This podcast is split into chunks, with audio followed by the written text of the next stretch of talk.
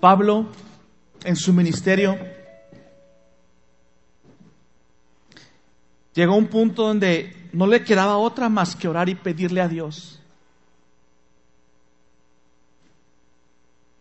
Escribió muchas cosas, enseñaba muchas cosas, pero había algunas que sabía que no podía enseñarlas. Algunas no nos corresponde a nosotros enseñarlas. Hay algunas cosas que solo el Espíritu Santo puede hacer que te caiga el 20. Y por eso Pablo decía en Efesios 1.18, en esta sexta entrega de esta serie, que hemos enfocado en, el título Viviendo, eh, cómo creer en nuestra propia salvación, cómo estar creyendo en nuestra propia salvación. Y en Efesios 1.18, los que tienen Biblia,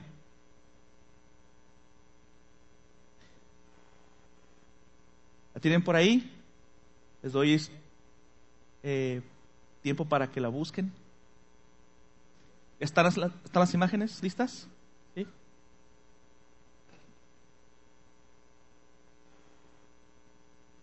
Pablo dice lo siguiente, pido también, ¿a quién está pidiendo?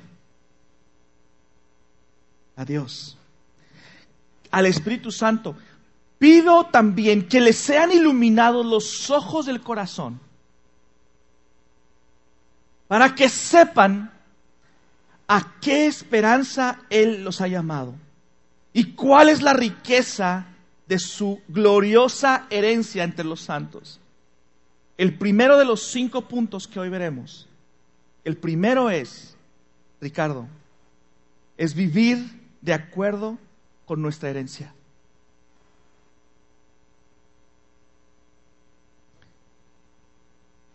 No tenemos idea.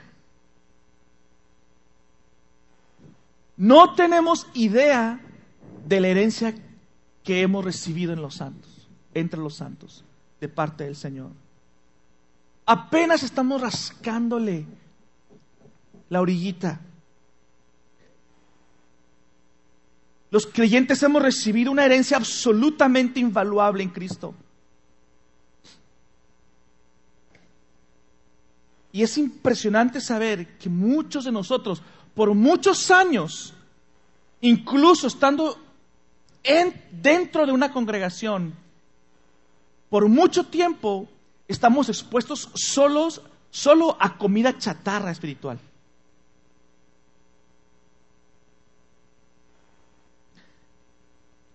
Cuando la palabra de Dios nos enseña que el boleto que tenemos es para un banquete completo. Y a veces estamos con migajas espirituales. Si, si nuestras mentes, fíjese usted, si nuestra mente no está en completo de acuerdo con la herencia que hemos recibido del Señor, desde el momento en que fuimos salvos, vamos a seguir viviendo por debajo del nivel y de la expectativa que Dios cree y tiene para sus hijos. ¿Lo repito? Si nuestra mente no está en completo acuerdo con, lo, con la herencia que tenemos de parte de Dios, al momento de nuestra salvación, seguiremos viviendo por debajo de nuestro potencial en Dios. Aquí la palabra clave es estar de acuerdo. Estar de acuerdo con lo que Dios te ha dado. No pretendo que de un jalón Dios te, te, te, revele todo lo que implica, todo, en un momento, todo lo que implica su herencia y la sangre de Cristo para nosotros. Yo creo que es un asunto que va creciendo de forma progresiva y que incluso después de esta vida seguiremos apreciando nuevas maneras de lo que su sangre ha alcanzado por nosotros y para este universo. Y que por siempre el Cordero siempre va a seguir siendo el Cordero digno de ser adorado, porque cada vez va a haber nuevas formas en las que podamos apreciar todo lo que su sangre alcanzó. Pero Tiene que empezar en algún momento. Y, comprender algo tiene que partir de estar de acuerdo con lo que dice el Señor, creyendo lo que dice el Señor para nosotros. Cuando hablamos entonces de un estilo de vida de milagros, porque esa ha sido toda esta serie, es cómo operar con nuestra mente transformada en lo sobrenatural. Cuando hablamos de un estilo de vida de milagros y de cómo se ve el, caminar en lo sobrenatural, muchos creyentes, en buena onda, yo lo pasé por mucho tiempo, muchos creyentes pasamos un tiempo difícil para poder hacer uso de esa herencia, para poder emplearla a nuestro favor. El enemigo nos engaña de muchas, maneras, de muchas maneras.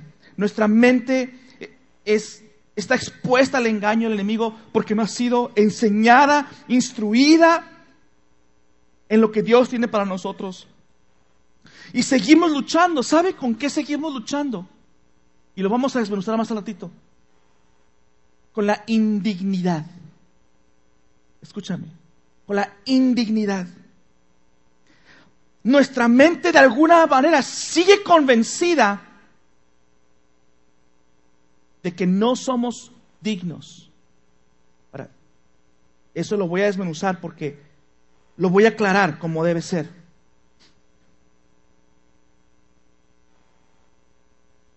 Pero no, no creemos, sencillamente tenemos mucha dificultad para creer y estar de acuerdo con lo que la palabra de Dios dice, que somos libres, escúchame bien, que somos libres de toda culpa, que somos libres de todo pecado y de toda vergüenza por la sangre de Cristo.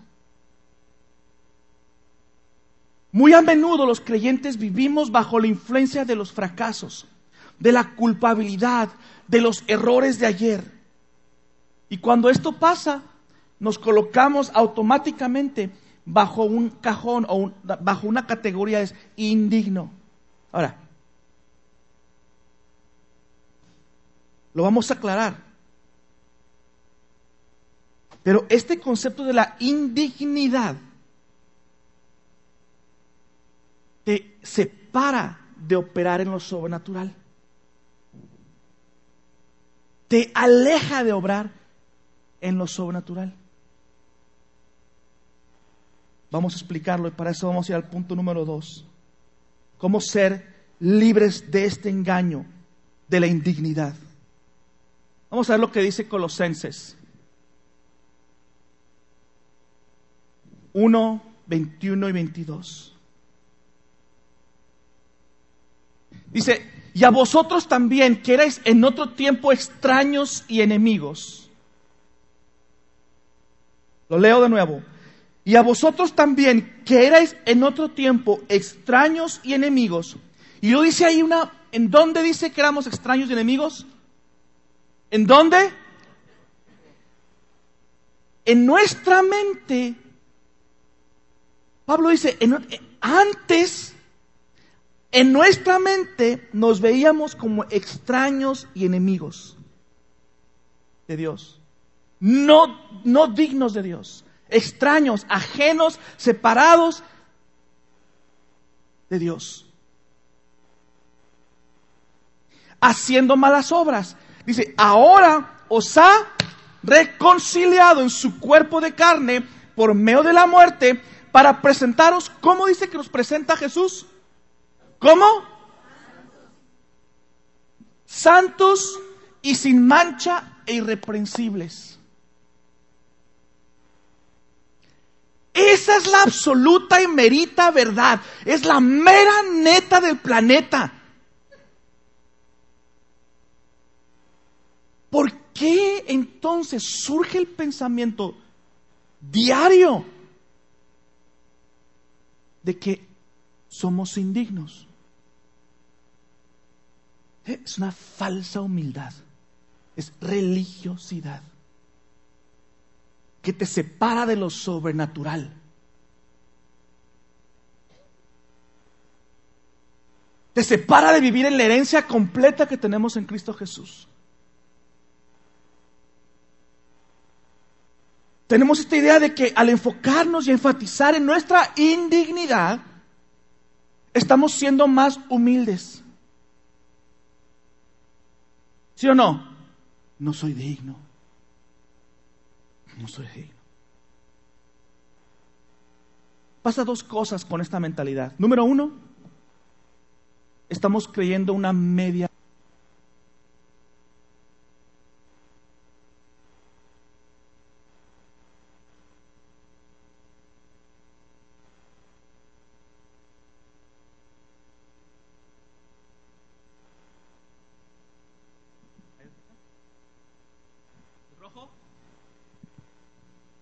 Lo voy a repetir.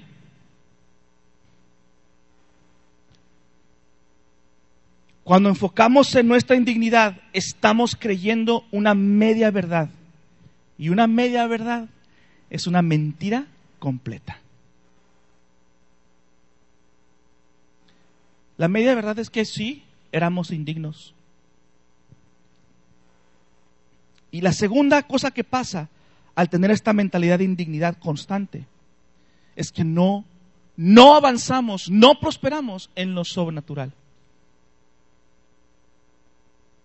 Si continuamos creyendo que somos indignos, escúchame, si continuamos creyendo que somos indignos, nunca nos posicionaremos para operar en todo lo hermoso y digno y sagrado que el Señor quiere canalizar a través de ti porque tú te sigues considerando descalificado, no apto. Esto ayuda ya con los chavos, por favor. Está bien. Gracias. Entonces, ya no es un asunto de condición. Ahora el problema se convierte en un asunto de identidad.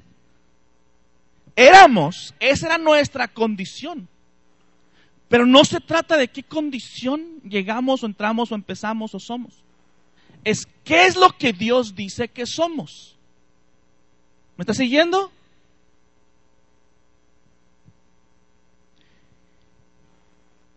Es cierto. Ninguno de nosotros por nuestros propios méritos y por nuestras obras somos dignos de recibir algo de Dios. Nada. Es que quede claro, ¿sí? Paso número uno, cuadrito número uno, nadie es digno. Cuando entiendes, tendrías que estar, no sé, en, otro planeta en tu mente para pensar que siempre has sido digno.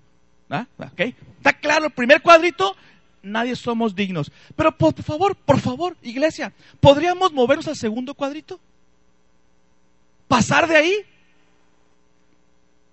El segundo cuadrito es que Jesús ahora nos dice, por mi sangre, por mi sacrificio, eres apto, eres digno en Cristo Jesús. ¿Podríamos pasar al segundo cuadrito? Si queremos operar en lo sobrenatural. Dios, amado hijo, amado hermano, Dios te ve como alguien digno del regalo más grande que puedas imaginar. El regalo más grande es la, la, vida de su mismo, de su mismo hijo, de su precioso hijo. Jesús es el único que nos hace dignos. ¿Está claro? Ese es el cuadrito número. Ahora vamos al siguiente cuadrito. Jesús es el único digno, el único que nos hace dignos. Entonces, cualquier dignidad es recibida.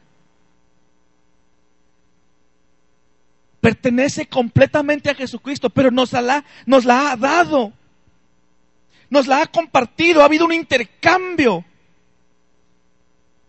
Y Él es el que nos cualifica para ser dignos para, para que Dios nos vea santos.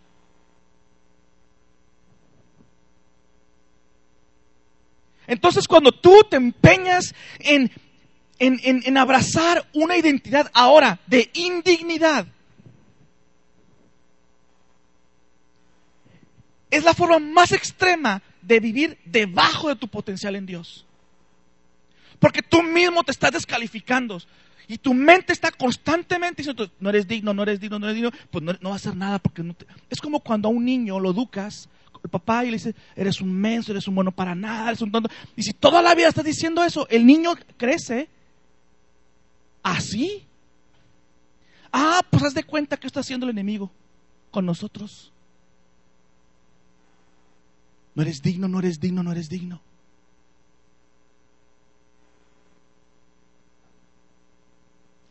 Pero amados, la palabra de Dios nos dice que hemos sido nuevas criaturas, dignas de venir delante de un Dios santo en Jesucristo, no por nuestras obras, sino por la obra de Jesús. Y esta puerta siempre está abierta y siempre tienes el poder de decidir si tú quieres vivir enfocado en tu indignidad o enfocado en tu nueva dignidad en Cristo Jesús.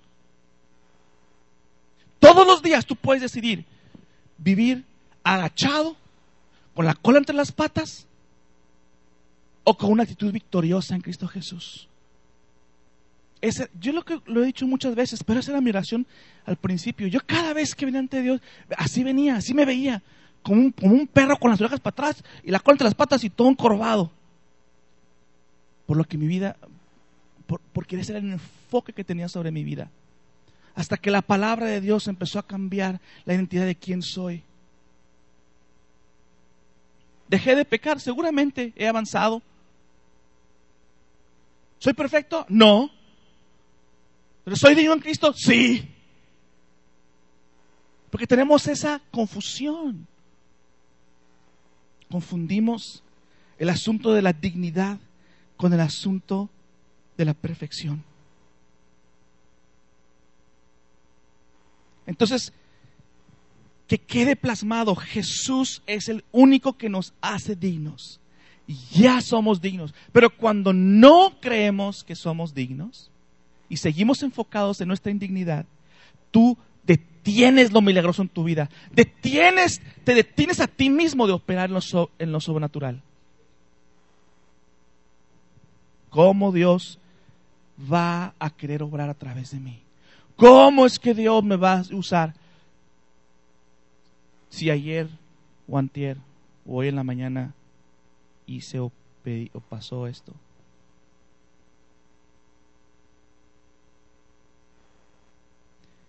Traer el cielo a la tierra nunca va a suceder cuando nos, nos sintamos, cuando nos enfoquemos en nuestra indignidad.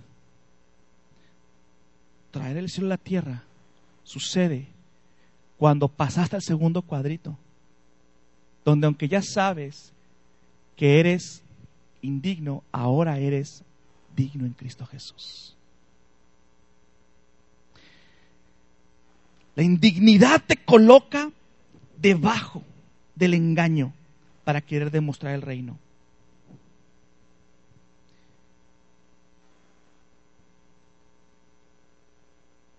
Cuando confundimos dignidad con perfección, es que tienes que estar así, así, así, así, así, para que Dios pueda orar en tu vida. Amados, solo hay un perfecto. Solo hay un perfecto, Jesús. Y sí, la pureza y el poder son piedras angulares. Sí, vamos caminando en pureza, pero es una pureza que nos ha sido transmitida por Jesucristo. Y que poco a poco se va transformando nuestros hábitos mentales y nuestros hábitos físicos para alinearse a la verdad de, de una pureza que ya es en nuestro espíritu. Una pureza que ya hemos recibido en Cristo Jesús. Pero nosotros mismos nos deshabilitamos, nos inhabilitamos cuando nuestro proceder de ayer y antier no fue exactamente puro y perfecto como el de Jesucristo. Entonces no soy digno. Y eso es un engaño. Eso es una mentira. Porque lo que Dios te dice es que en Cristo, en su sangre, eres digno y habilitado. No estoy desacreditando la importancia del carácter y de los hábitos y de, y de, la pureza. No lo estoy desacreditando. Vamos hacia allá.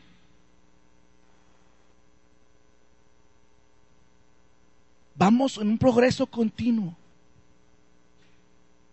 Pero no esperes de ti, de ti perfección. Recíbela de Jesucristo. Y en esa fe actúa. La perfección solo era alcanzada por un hombre. Los discípulos operaron en milagros poderosísimos. Y la Biblia nos enseña que efectivamente no eran perfectos, ¿verdad que no? Nomás vean la historia de Pedro. ¿Qué tan poderoso operó Pedro con milagros? ¿Y qué había hecho antes con Jesús? Lo había querido convencer de que no fuera a la cruz, lo negó tres veces, no sé cuántas cosas más hizo. Pero operaba lo milagroso.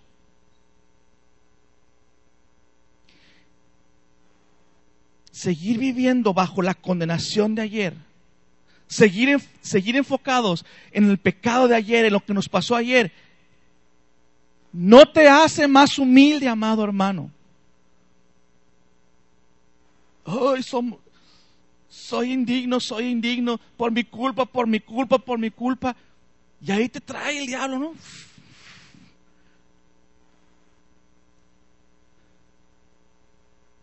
Primer paso, repito, primer paso, nadie es digno. Pero pasa al siguiente paso, por favor.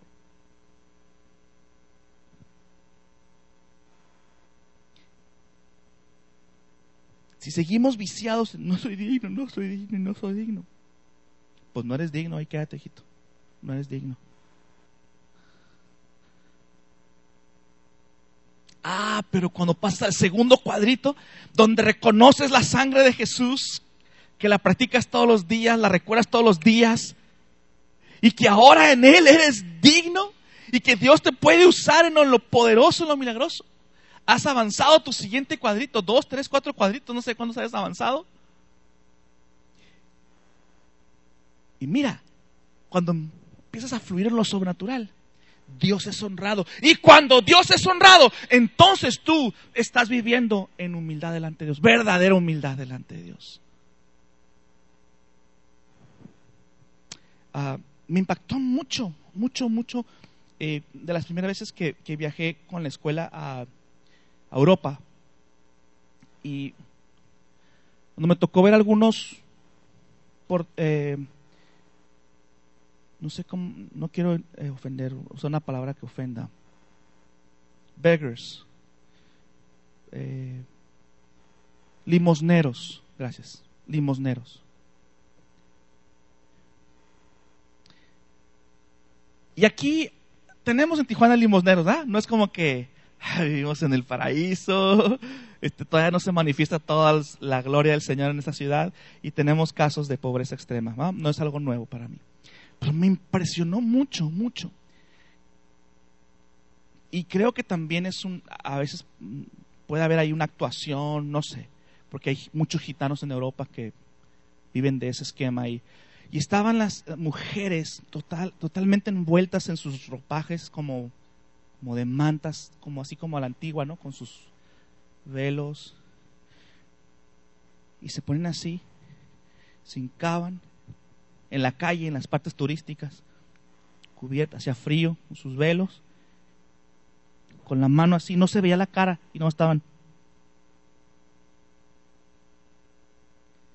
por horas con un vasito.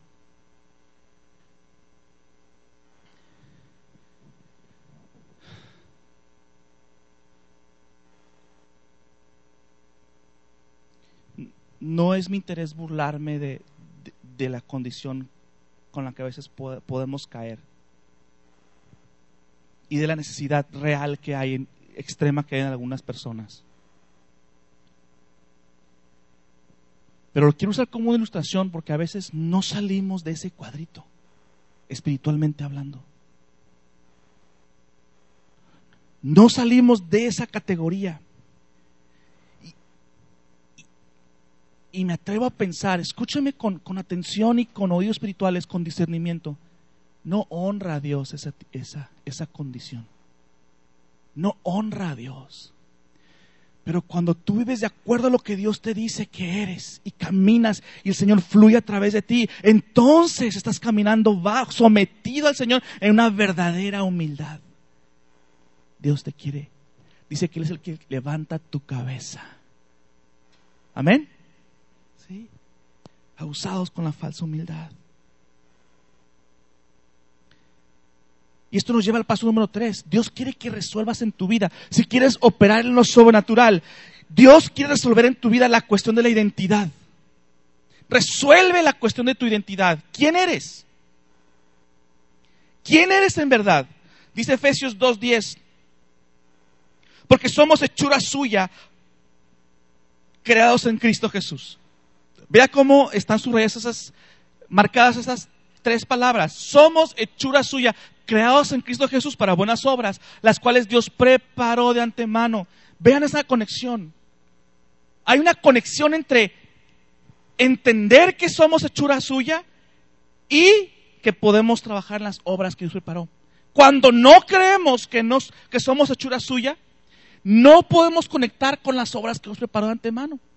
Dios ha preparado obras para ti, para caminar en lo sobrenatural. Son las obras que Él puede hacer, que Él preparó desde antes. Son obras de Dios, son obras sobrenaturales, son obras más allá de tu aspecto natural. Dios las preparó para que tú andes en ellas, pero para que eso suceda tienes que saberte, creerte que eres hechura suya estás creado en Él. No quiere decir que fuiste creado como el resto del universo y que naciste de los genes de tus papás. No, aquí habla de una identidad espiritual, nueva, una nueva identidad.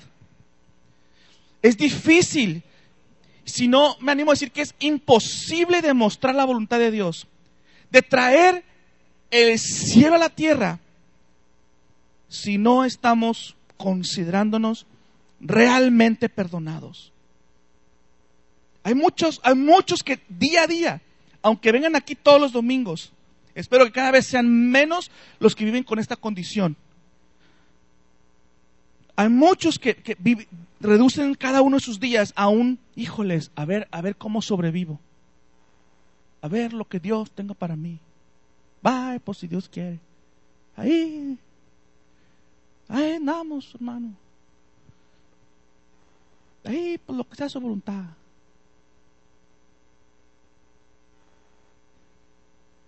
En vez de verte al espejo en la mañana y decir, ¿qué Dios va a hacer conmigo hoy? ¿Qué es lo que Dios va a hacer a través de mí hoy? Ahí puedes ver cómo está tu identidad en Cristo. Hemos sido creados nuevos en Cristo, nuevas criaturas. El cielo nos ve como hechuras de Dios. Y por eso esta conexión que Pablo hace de identidad a hacer obras del reino. De identidad. Somos hechura suya para hacer las obras que Dios preparó de antemano. Si no creemos que somos hechura suya, hechuras de Dios, no saldremos para empezar a hacer las buenas obras que Dios preparó de antemano. Cuando estamos cediendo a la culpa y a la condenación y si que todo caiga y sí, sí, no valgo nada, no puedo, soy culpable de todo, miren la culpa, y sientes condenación, estás escuchando mensajes de condenación, cedes entonces, caes en la tentación más antigua de la Biblia. ¿Cuál es la tentación más antigua de la Biblia?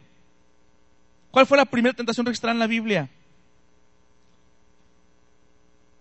¿Esa fue? Fue una antes. Hay una antes que esa. Fueron muy pegaditas. Una llevó a la otra. La tentación más antigua de la Biblia es cuando la serpiente, la serpiente en Génesis 3.1, la serpiente le dice a, a Eva, le dice así, con que Dios os ha dicho, no comáis de todo árbol del huerto. Para empezar, le dijo una mentira. Pero el diablo inició su tentación con una pregunta. Una pregunta que estaba atacando la identidad de Dios. El diablo siempre empieza por querer atacar la identidad y la naturaleza de Dios y la tuya. Siempre va a ir con, contra quien tú eres y contra lo que Dios es. Así empieza el diablo así nos deshabilita. Una vez que los hizo dudar acerca de la integridad y de la identidad de Dios, fue muy fácil convencerlos que, que se comieran el fruto. Porque los hizo dudar de quiénes eran y de cómo era Dios. Y pasó de nuevo. Pasó con Jesús. En la primera tentación, cuando Jesús va al desierto y tiene su primer encuentro con el enemigo así, así. En ayunas estaba Jesús, ¿verdad? ¿Y cómo empieza Satanás? Dice, si eres el Hijo de Dios, si eres el Hijo de Dios. ¿Era el Hijo de Dios?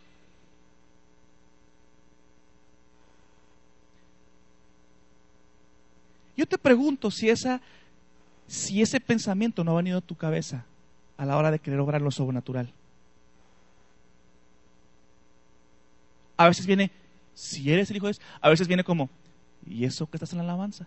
A veces viene, ¿y eso que eres el pastor? ¿Y, ¿y eso que eres, te dices cristiano? ¿De dónde crees que viene ese pensamiento? No es el Espíritu Santo, no es el Señor, por favor. Pasemos al segundo cuadrito. Tienes un enfrentamiento todos los días con el enemigo. ¿Y cómo vamos a responder ahora a ese pensamiento? Vas a seguir contestándole, sí es cierto, no soy digno. Sí es cierto, ayer pequé. Sí es cierto, no somos nadie.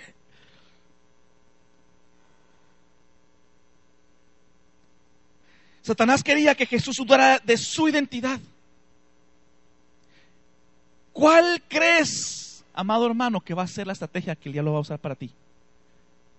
Dudar de tu identidad y de la, y de la naturaleza y el carácter de Dios.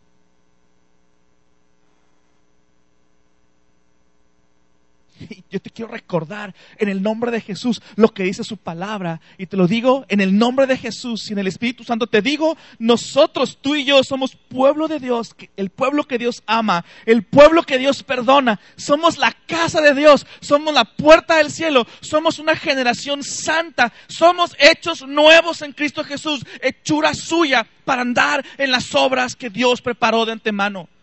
Eso es lo que somos al diablo con los pensamientos de que ayer pecaste, de que eres indigno. Ya lo pasamos.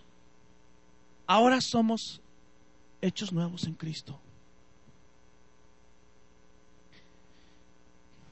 Hmm. Cuando Moisés le preguntó a Dios, y eso está ahí en Éxodo 3:11, ¿quién soy yo para que vaya al faraón y saque de Egipto a los hijos de Israel? ¿Quién soy yo? Es una, pregunta que Moisés hace acerca de sí mismo, de su identidad. Miren lo que Dios le contesta.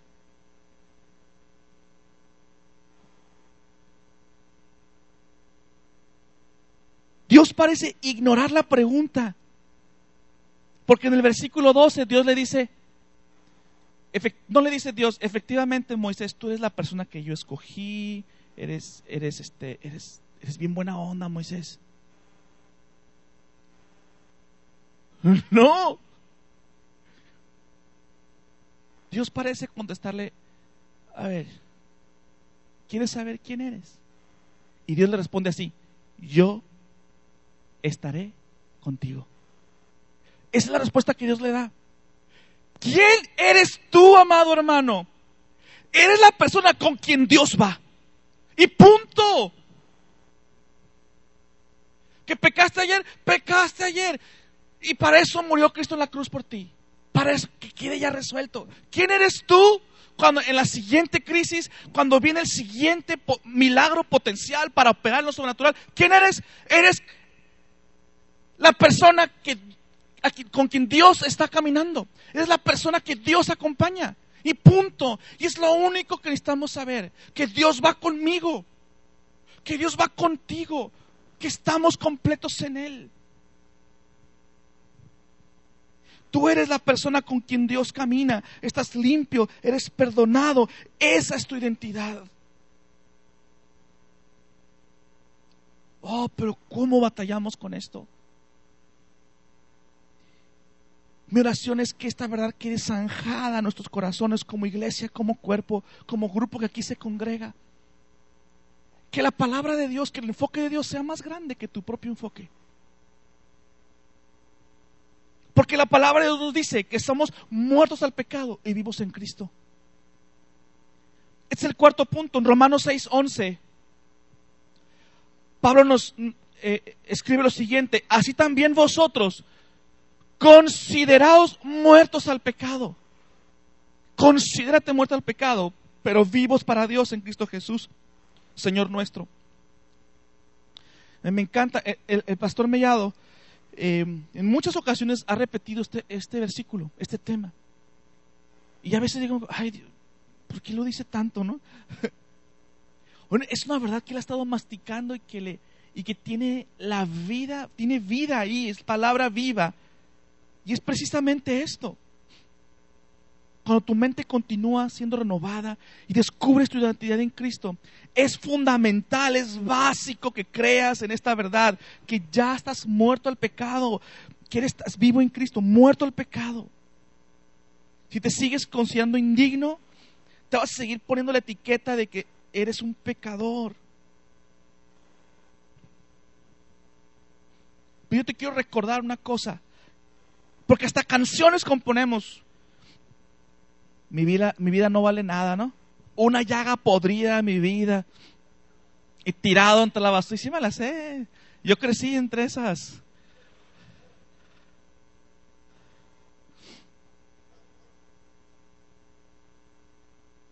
Yo te quiero decir algo.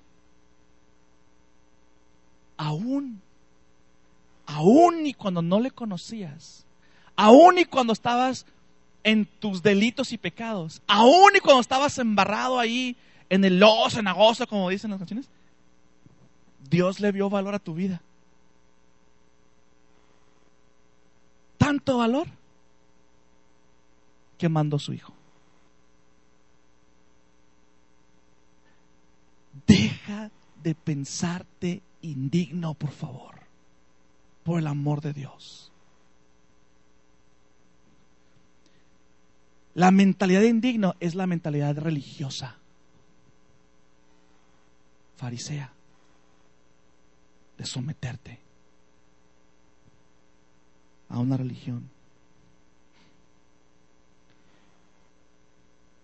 Dice la palabra de Dios que Dios muestra su amor para con nosotros. En que siendo aún pecadores, Cristo murió por nosotros.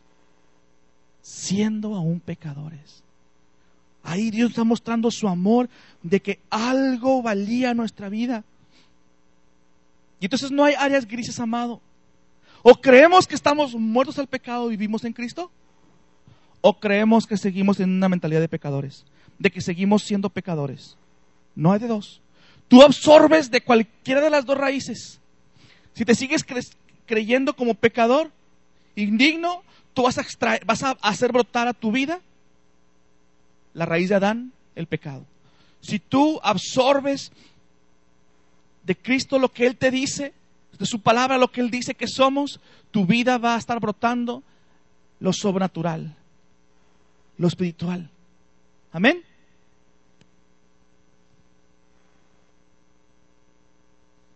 ¿Cómo es eso, pastor? No se trata de, decir, ah, muerto pecado, vivo para Cristo, muerto pecado, vivo para Cristo, muerto pecado, vivo para Cristo, muerto pecado, vivo para Cristo, muerto pecado, vivo para Cristo, muerto pecado. No, no es así. No es convencer, no es, no es un convencimiento intelectual. ¿Cómo se lee esta palabra? ¿Cómo se, absorbe y se hace vida. Cuando yo leo que me dice, así también vosotros, considerados muertos al pecado, pero vivos para Dios en Cristo Jesús, ¿cómo hace un creyente esto? Le hace así. ¿Ok? Estoy leyendo esto. Me considero, me pongo de acuerdo con lo que la palabra de Dios dice. Él me dice que estoy muerto al pecado, así que yo me considero muerto al pecado. Done deal. Asunto terminado. Ahora seguramente vas a... ¿Y qué pasa cuando el siguiente día peco? ¿Qué pasa cuando le, le, grita a mi esposa? O le, en el carro le pita el Dios te bendiga al vecino. Dios te bendiga. ¿Qué, ¿Qué va a pasar? ¿Qué va a pasar ahí?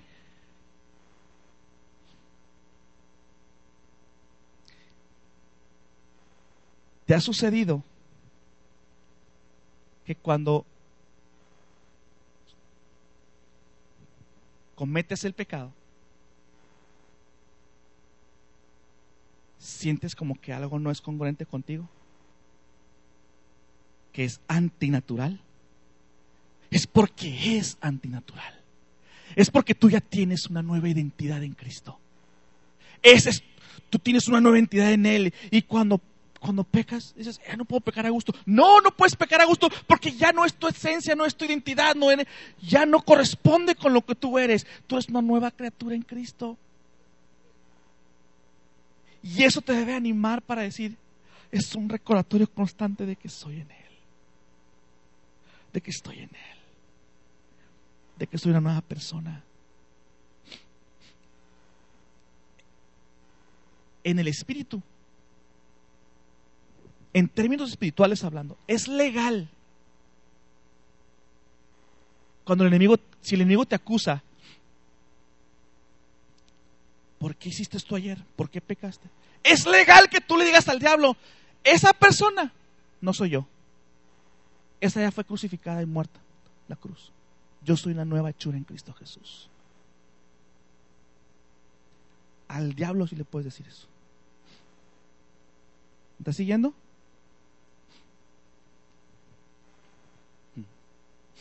Al juez no. Al diablo.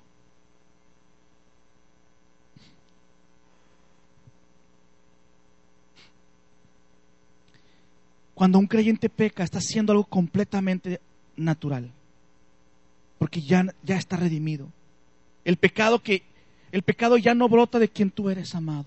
El pecado surge de lo que ha quedado atrás. ¿Por qué pasa esto? ¿Por qué si yo me considero muerto al pecado, por qué? Vamos a suponer que yo me considero un pecado, estoy en oración, lectura bíblica, y estoy bien entrado, bueno, vivo en victoria, estoy, estoy obrando en lo milagroso, estoy caminando y pasan dos semanas y algo sucede y tuve un pensamiento pecaminoso. O pateé el perro, lo que tú quieras hacer, ¿no? Lo que tú quieras que te ocurra ocurrir. Pero cometiste un pecado.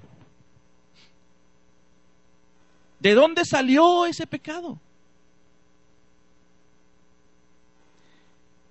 Sale de lo que ha quedado de tu mente y de tu cuerpo, de los hábitos de tu mente y de tu cuerpo, que están en un proceso que le hemos llamado santificación, en lo que están alineando a lo que nuestro espíritu es a lo que Dios dice que somos. Tu espíritu fue en un instante santificado, perdonado, hecho nuevo. En un instante, tu espíritu está hecho nuevo y tú caminas. Pero tenemos una cantidad de neuronas donde hemos guardado una infinidad de cosas. Cosas que me enseñó mi abuelita, cosas que vi de mi papá, cosas de, que aprendí en la escuela. Están aquí. Tu esencia, el corazón de quién eres tú, es nuevo pero tu mente sigue arrastrando. Y tu cuerpo también está habituado a conductas pecaminosas. Cuando suceda entonces, cuando cometas un pecado, hablo para ti creyente, tú párate en la verdad de Dios. Dale gracias que eres una nueva criatura. Recuerda que eres completamente, dale gracias a Dios que eres completamente perdonado de todo, de todo, de todo. Y trae todos tus, tus pensamientos y tus hábitos corporales a Cristo. Te los entrego, Señor. Mi cuerpo, mi mente son tuyos. Para que mi mente y mi cuerpo reflejen en congruencia lo que es mi espíritu. Lo que soy en Cristo.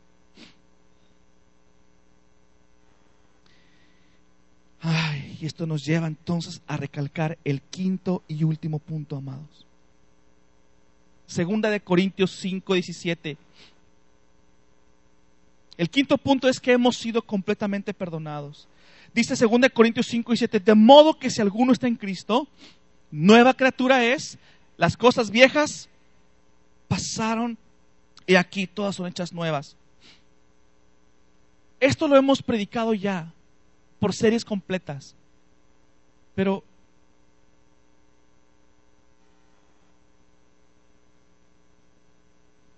el Señor nos ha llevado a predicar esto de nuevo porque sé que hay mucha gente que no lo escuchó o que no lo entendió, que no estaba aquí. Y en este quinto y último punto quiero pedirte toda tu atención. Son los últimos cinco, cinco minutos.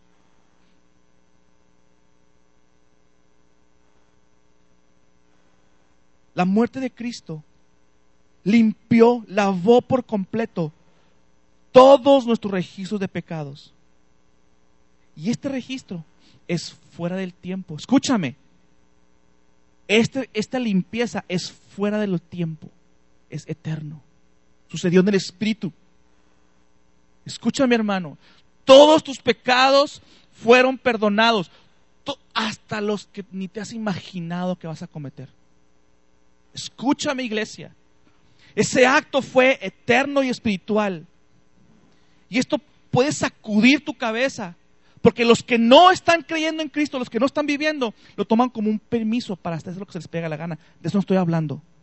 Pero los que están vivos en Cristo, los que están vivos en Cristo, los que Dios ha hablado de ustedes que están viviendo en el Señor, Dios ya perdonó todos tus pecados. Todos. Cuando Cristo murió, todos sus pecados eran futuros. ¿Sí o no? Esto parece que fue una clase de gramática, pero la mayoría de la gente no vive entendiendo que son completamente perdonados. Pueden citar el versículo, lo pueden leer como ahorita, ¿no? Sí, nuevo Cristo, nuevos en Cristo y Pero no viven bajo la influencia de esta verdad. La sangre de Jesús removió el poder del pecado sobre tu vida. Tu vieja naturaleza está muerta. Ha sido crucificada tu vieja naturaleza. Punto. Asunto terminado. No hay más bronca entre tú y Dios con el pecado. No. Ya no es un asunto del cual discutir. Si estás en Cristo, asunto terminado.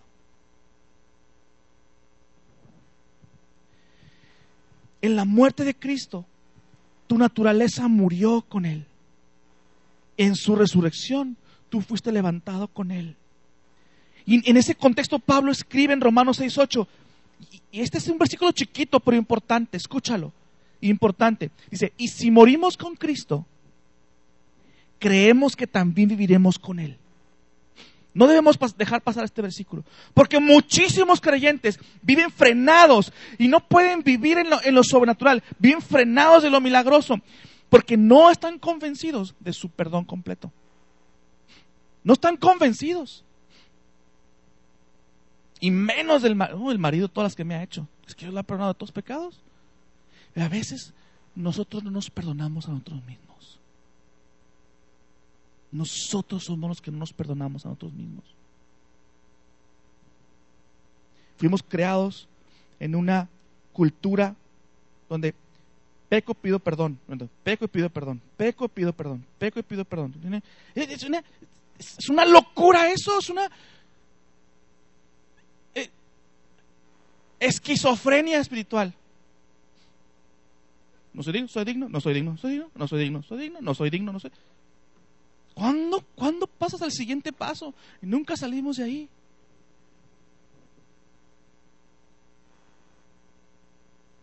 Te van a salir preguntas. Pero si realmente quieres sumergirte este concepto, me vas a hacer preguntas. Y lo vas a volver a preguntar. Y lo vas a preguntar en el grupo de hogar. Hasta que el Señor te revele. Como lo hizo con otros. Igual, ¿tú sabes qué fue que yo aprendí creciendo esto? Que nací creciendo, aprendiendo esto. No. El Señor, es un asunto que el Señor hace en nuestras vidas.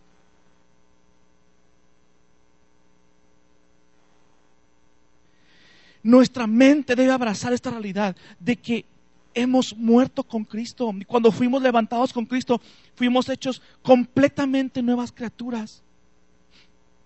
Pablo no dijo que algunas cosas han sido hechas nuevas. Algunas cosas han, hecho, han hecho sido nuevas. Dice que todas son hechas nuevas. Todas son todas. Oiga, pero es que yo era un mentiroso y de repente eso, eso ya es, esa, parte ya está ya, ya es, es, otra, es otra persona. Tú eres una nueva criatura.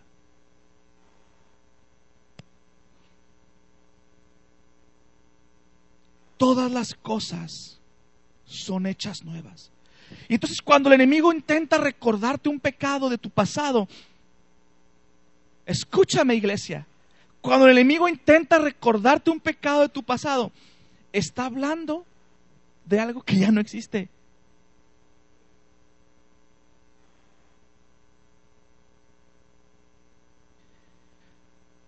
Es completamente legal decirle, yo no hago eso. La persona que hizo eso está muerta. Esta persona nunca, esta persona nunca lo ha hecho. Soy una nueva persona en Cristo. Y muchas personas no pueden avanzar a lo sobrenatural porque se siguen acordando de lo que hicieron hace. O la esposa le sigue recordando, ¿no? O el esposo le sigue recordando. ¿Quién era? A veces como cónyuges somos, le hacemos, le ayudamos al diablo, ¿no? Quiere uno avanzar en Cristo y está la, la pareja. Ah, este que va a cambiar si yo lo conozco desde antes de Cristo.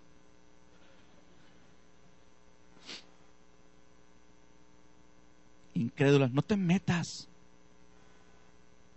Deja que Dios haga su obra. Incrédulo.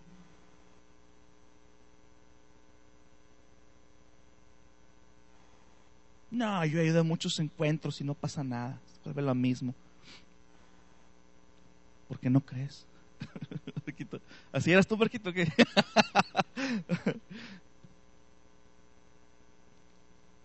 o la sangre de Cristo es completamente efectiva o no es efectiva, pues. Si la sangre de Cristo no es más efectiva que la maldición de Adán, ¿qué estamos haciendo aquí? Yo pregunto, ¿Qué, fue, ¿Qué es más poderoso? ¿La maldición de Adán o la bendición en Cristo?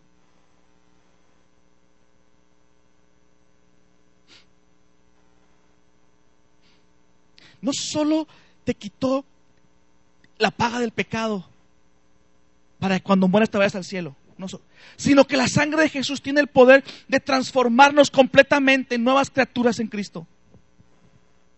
Y eso transforma radicalmente la forma en que vivimos en la tierra y la forma en que representamos a Jesús al mundo que nos rodea.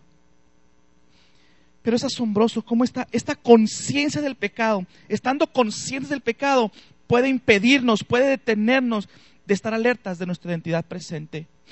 Por eso es tan importante que tengamos resuelto este asunto.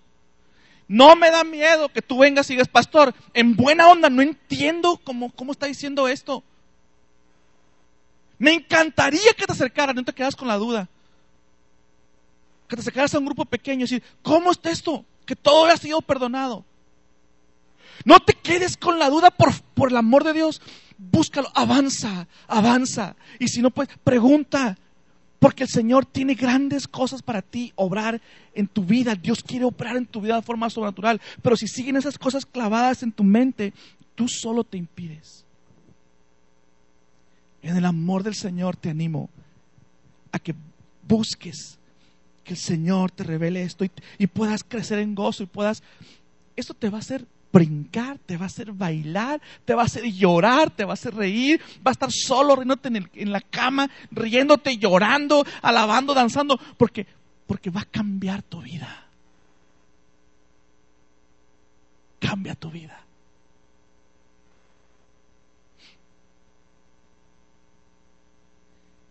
necesitamos darle vuelta a la página en esta revelación de que ya somos completamente perdonados. Ese fue el corazón de la reforma evangélica protestante. Solo gracia, solo Cristo, solo fe, entre otras. ¿Cómo te estás viendo? Y con eso termino. ¿Cómo nos vemos? ¿Cómo nos estamos viendo? Te animo en el nombre de Jesús que te acerques a un grupo de hogar o te acerques a un líder, a un anciano o a mí, para que saques todas tus dudas y que juntos podamos leer la escritura y el Señor nos revele la gloriosa herencia que tenemos en Cristo Jesús. Pongámonos de pie, hermanos.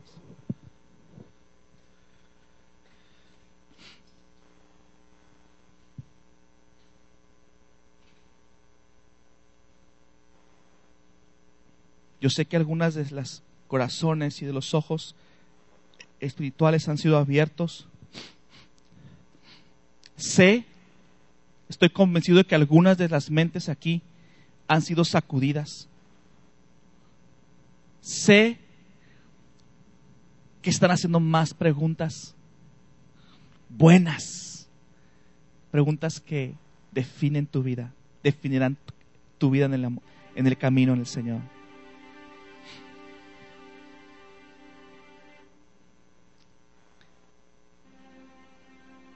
Estoy convencido que hay cosas, hay cosas que solo el Espíritu Santo nos puede revelar.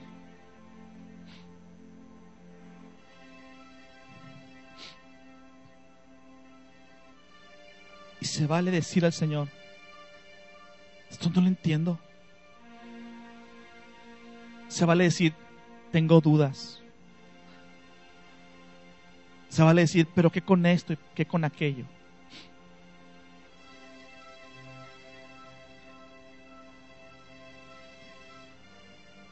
Es sano, es importante que te hagas esas preguntas y que, las, y que el Señor te las conteste a la luz de su palabra.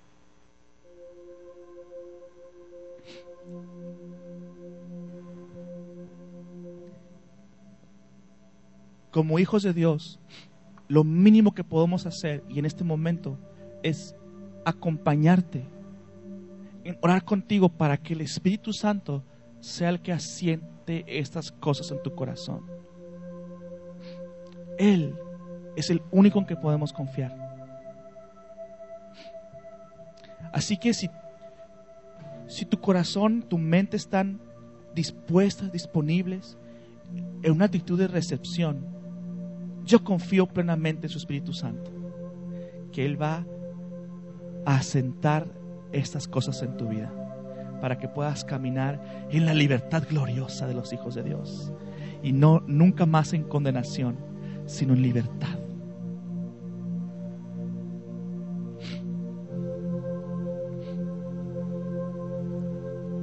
Si ese es tu deseo,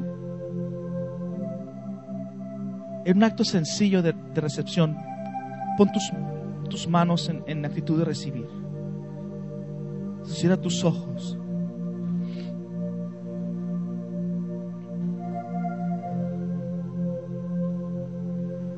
Oremos.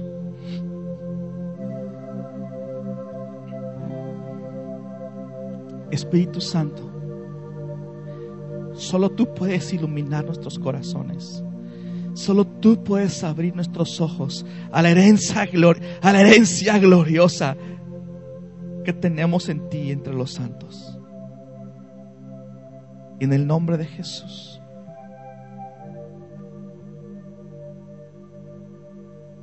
Cae sobre ellos ahora. Desciende sobre sus pensamientos.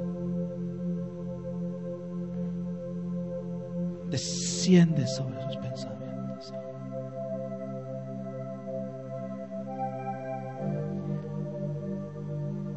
sus ojos. Ojos abiertos en el nombre de Jesús para entender, comprender lo que solo tú nos puedes enseñar. Yo no puedo entenderlo. No puedo entender el misterio de tu perdón eterno. No puedo entender el misterio en mi cabeza de tu, de tu redención y de todo lo que a lo que tengo acceso y de lo que soy digno en ti. Pero tú sí le puedes comunicar a mi espíritu. Lo recibo en el nombre de Jesús. Recibo la verdad de que estoy completamente perdonado. Recibo la verdad bíblica de que estoy muerto al pecado y vivo en ti. Recibo la verdad bíblica de que soy digno en ti. De que no hay más indignidad en mi vida. No hay más engaño para operar en lo sobrenatural.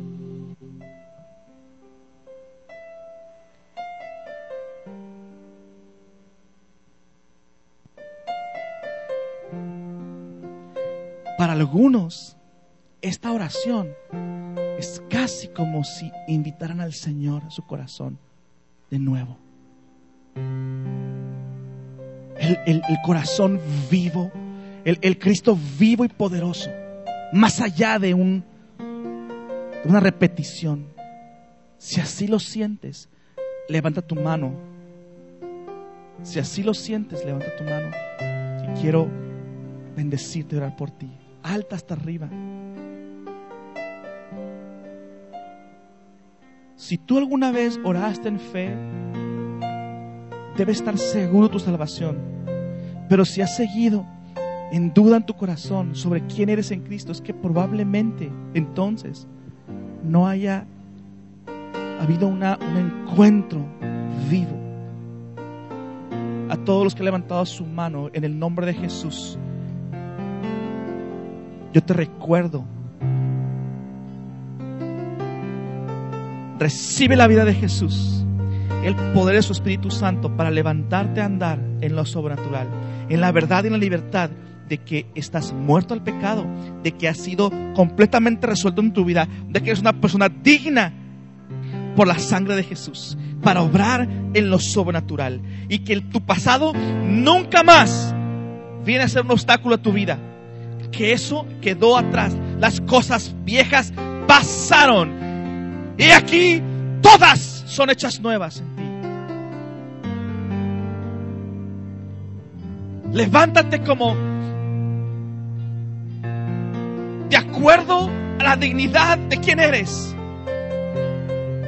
Y actúa en acuerdo con lo que Dios que dice que eres. Una persona digna para operar en lo sobrenatural, en el poder de Dios, en la fe, para obrar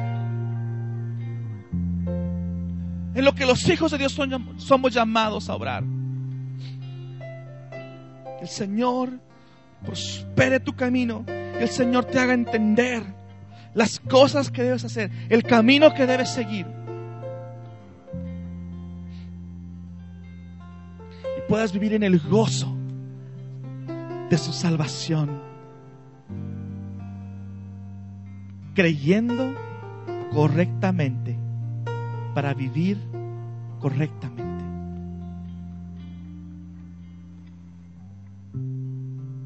Gracias Señor porque en, ti y solo en ti tenemos salvación y perdón de pecados.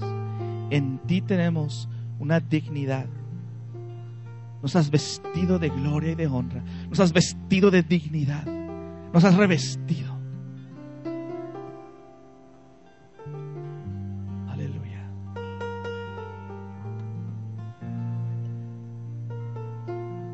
Recibimos tu verdad.